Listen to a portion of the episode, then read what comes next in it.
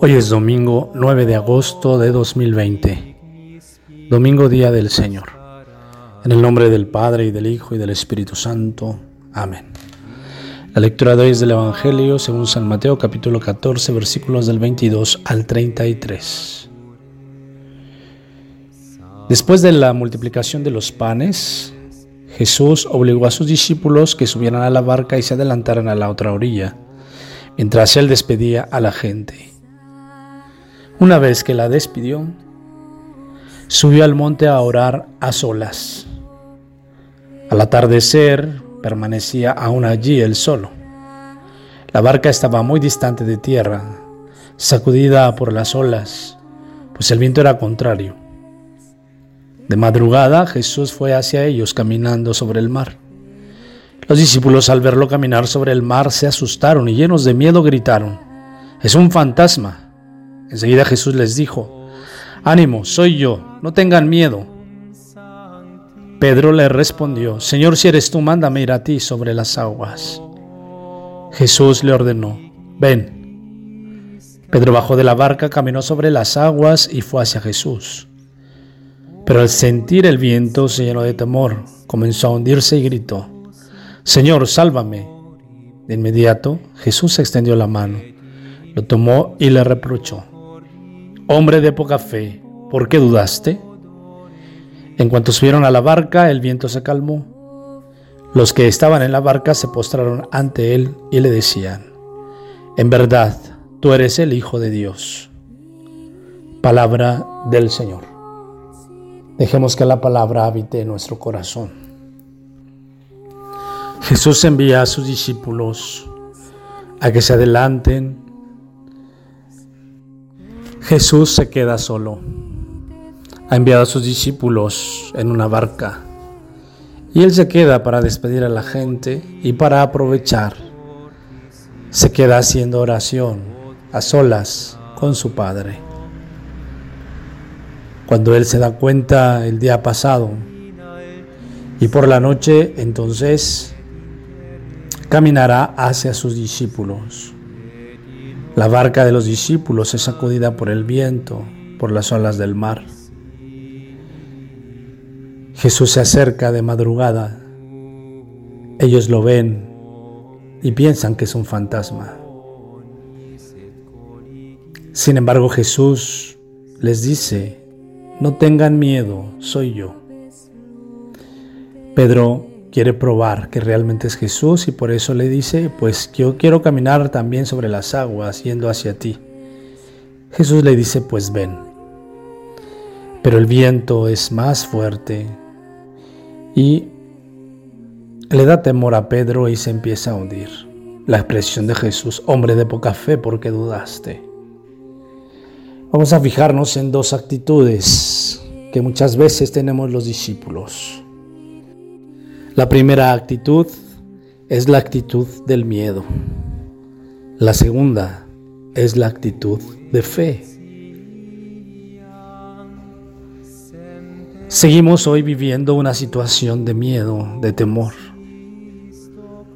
Aunque también junto con esa actitud tenemos actitudes de indiferencia. Tenemos actitudes de confianza.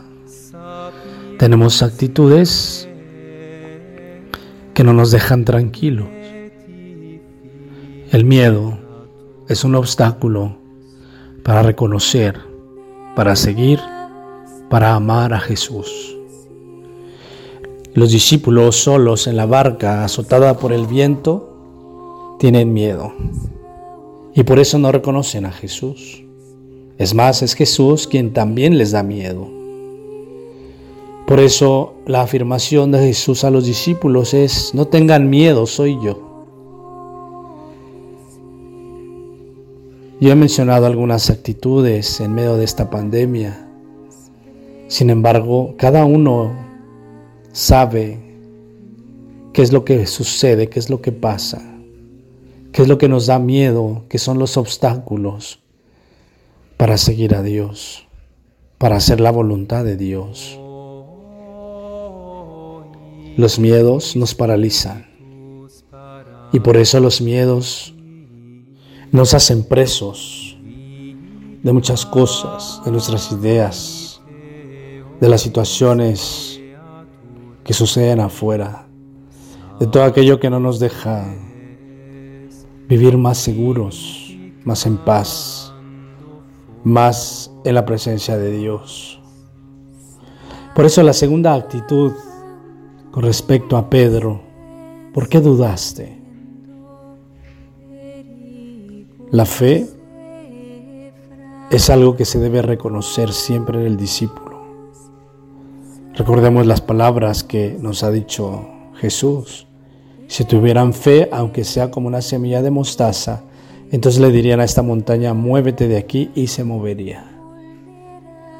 La fe es la gran posibilidad de que sucedan las cosas. La fe y la confianza en Dios, en Jesucristo nuestro Señor, es la posibilidad de una nueva manera de ser, de una nueva manera de estar en medio y después de esta pandemia. Por eso estas dos actitudes, el miedo y la fe, son dos actitudes que nos ayudarán a mirar hacia Jesús, a reconocerlo. Son dos actitudes que nos enseñarán, primero, que el miedo no nos puede detener. Y segundo, que la fe es la que nos dará la plena confianza y la plena esperanza en Jesús. Por eso, hermanos y hermanas, hoy estamos viviendo un tiempo para la iglesia de reapertura de la Eucaristía presencial. Hoy en muchas parroquias de nuestra diócesis se abrirán las puertas para que los feligreses, los discípulos de Jesús, puedan venir, puedan comer del pan de la vida, puedan saciarse de él, puedan alimentarse y hacer su espíritu fuerte. Porque la pandemia no ha terminado. Pero necesitamos la fortaleza del Espíritu, necesitamos la fortaleza de Jesús. Y si bien Él se nos da, nos alimenta, Él nos quita los miedos y nos vuelve a decir, como le decía a los discípulos, no teman, no tengan miedo, soy yo. Confiar en Jesús es también cumplir con nuestras propias responsabilidades de salud.